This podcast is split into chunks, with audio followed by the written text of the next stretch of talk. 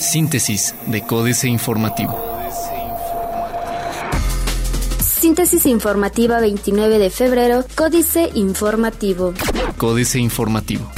Policía Municipal de Querétaro no tiene reporte de supuesto homicidio en Menchaca 2, aunque se ha reportado en diversos medios de comunicación que el pasado jueves ocurrió el supuesto homicidio de una mujer en su domicilio localizado en la colonia Menchaca 2. Rolando Eugenio Hidalgo Edi, titular de la Secretaría de Seguridad Pública Municipal de Querétaro, afirmó que no se tiene ningún reporte de un homicidio ni de hechos violentos ocurridos en Menchaca 2 en esta semana. El jefe de la Policía Municipal de la capital del estado agregó que no hay registro del supuesto hecho en el número de emergencia 066.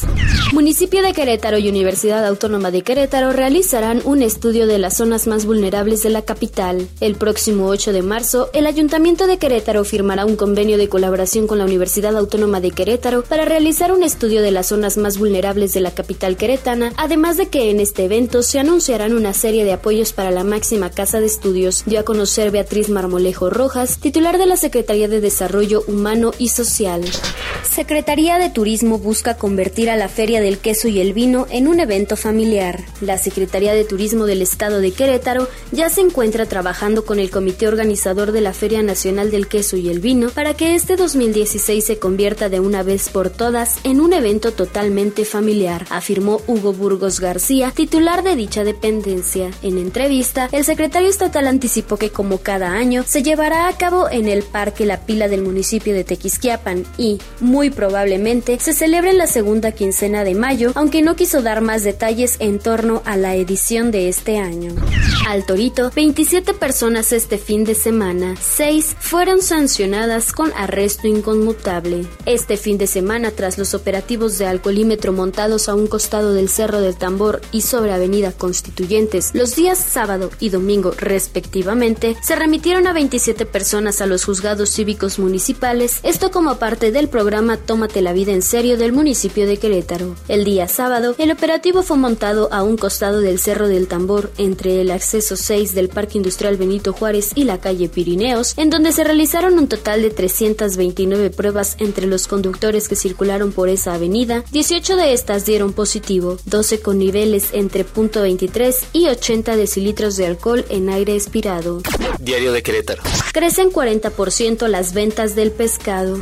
El Congreso sin iniciativas. Entre el 30 de noviembre de 2015 y el 11 de febrero de este año, el Poder Ejecutivo se convirtió en uno de los principales promotores de leyes aprobadas en la legislatura local, con por lo menos ocho iniciativas de ley, decretos y reformas que presentó ante la legislatura, mientras que los diputados locales solo presentaron tres, de acuerdo con información del Poder Legislativo. Documentos como la reforma a la Ley de los Trabajadores del Estado de transparencia y acceso a la información o incluso el decreto del 2017 como año del centenario de la Constitución fueron iniciativas del Poder Ejecutivo.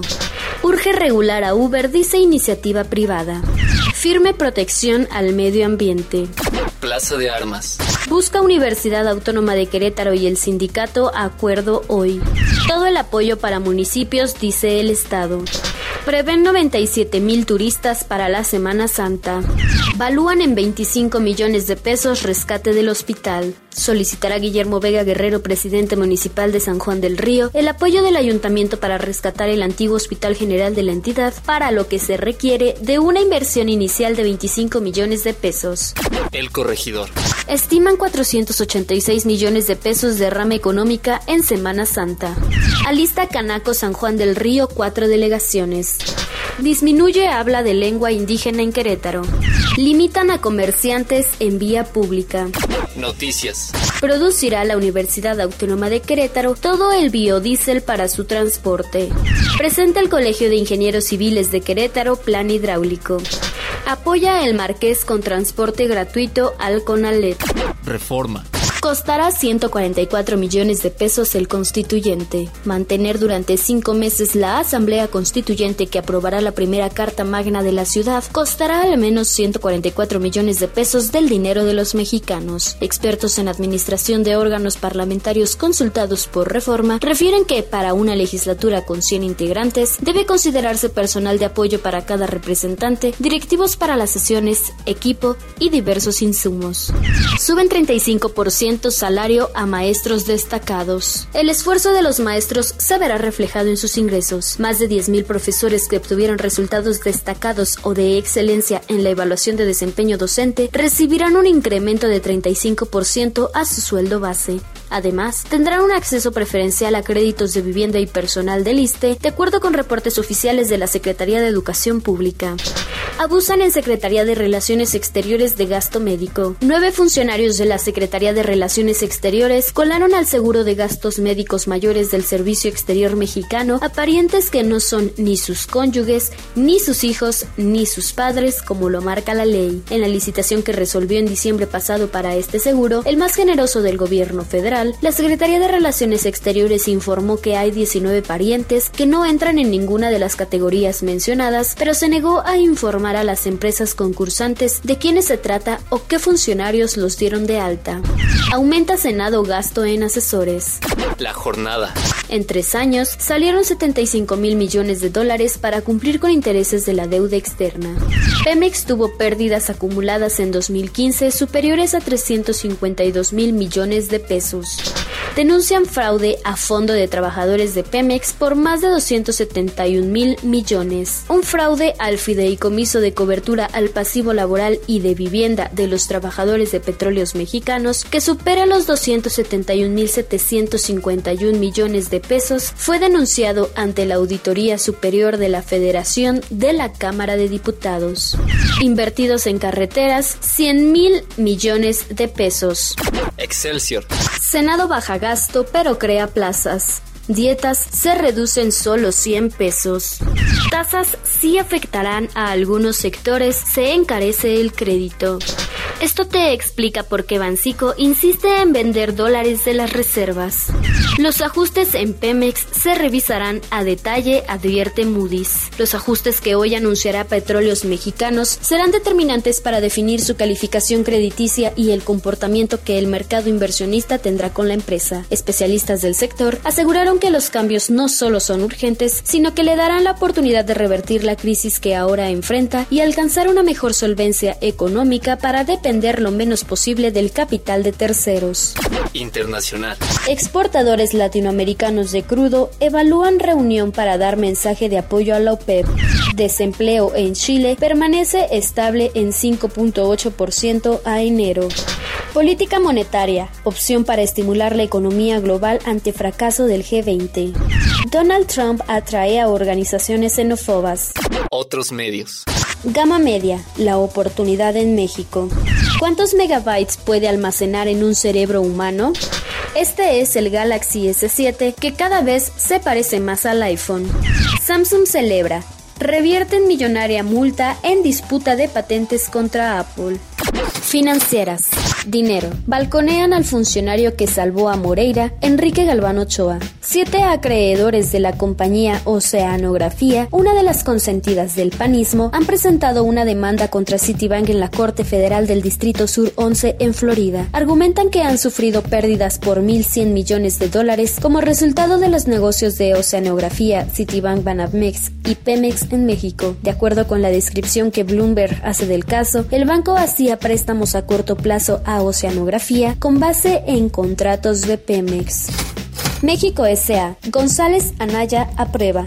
Carlos Fernández Vega. El flamante director general de Petróleos Mexicanos, José Antonio González Anaya, detallará hoy cómo y en qué áreas se practicará el recorte presupuestal ordenado por el ministro del año Luis Videgaray, el Chile de todos los moles y males, quien es el mandamás en el Consejo de Administración de la ex paraestatal, por mucho que formalmente el presidente de ese órgano colegiado es el secretario de Energía Pedro Joaquín Codwell.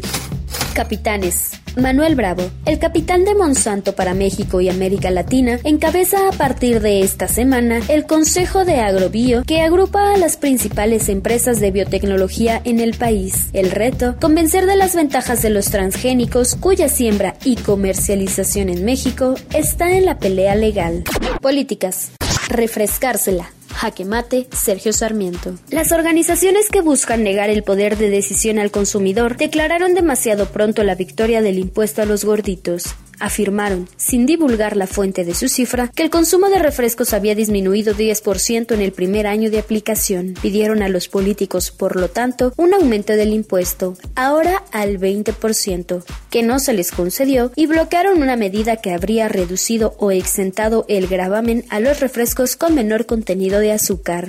No solo así, Denis Dresser. Tiempo de participar en la gesta pública proponiendo ideas. Tiempo de hacer un corte de caja del sexenio de Peña Nieto más lo que se avecina en el 2018 y pensar ¿Qué vamos a hacer? He allí la mancuerna mortal de corrupción e impunidad, de Malinalco y el tren chino, de reformas mal instrumentadas y reformas teñidas. He allí Tanguato, Apatzingán, Ayotzinapa, Tlatlaya, más lo que se acumule. Por eso el repudio, por eso la desilusión, por eso la importancia de una agenda ciudadana independiente como la que traza Jorge Castañeda en su libro Solo así.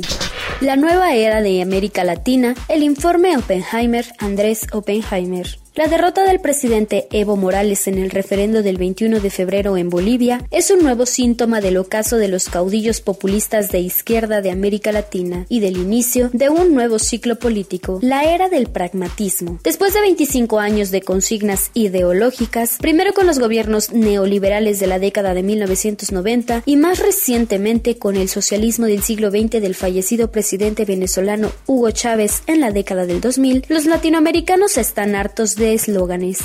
Astillero. Los Pinos contra Trump. Julio Hernández López. Obligado por las circunstancias, Los Pinos ha tenido que tomar partido en las elecciones estadounidenses de noviembre próximo. El banderazo oficial de salida fue dado por el vicepresidente del país vecino Joe Biden, quien estuvo en México la semana anterior para expresar una suerte de aproximación a las disculpas públicas por la verborrea del innombrado Donald Trump, aun cuando la mayoría de los medios prefirió sintetizar las palabras del visitante como disculpas en no lo fueron en realidad, pues este solo dijo, ha habido mucha retórica dañina y desacertada, y casi siento la obligación de pedir disculpas con esta campaña presidencial en mi país en la que han hablado sobre los mexicanos.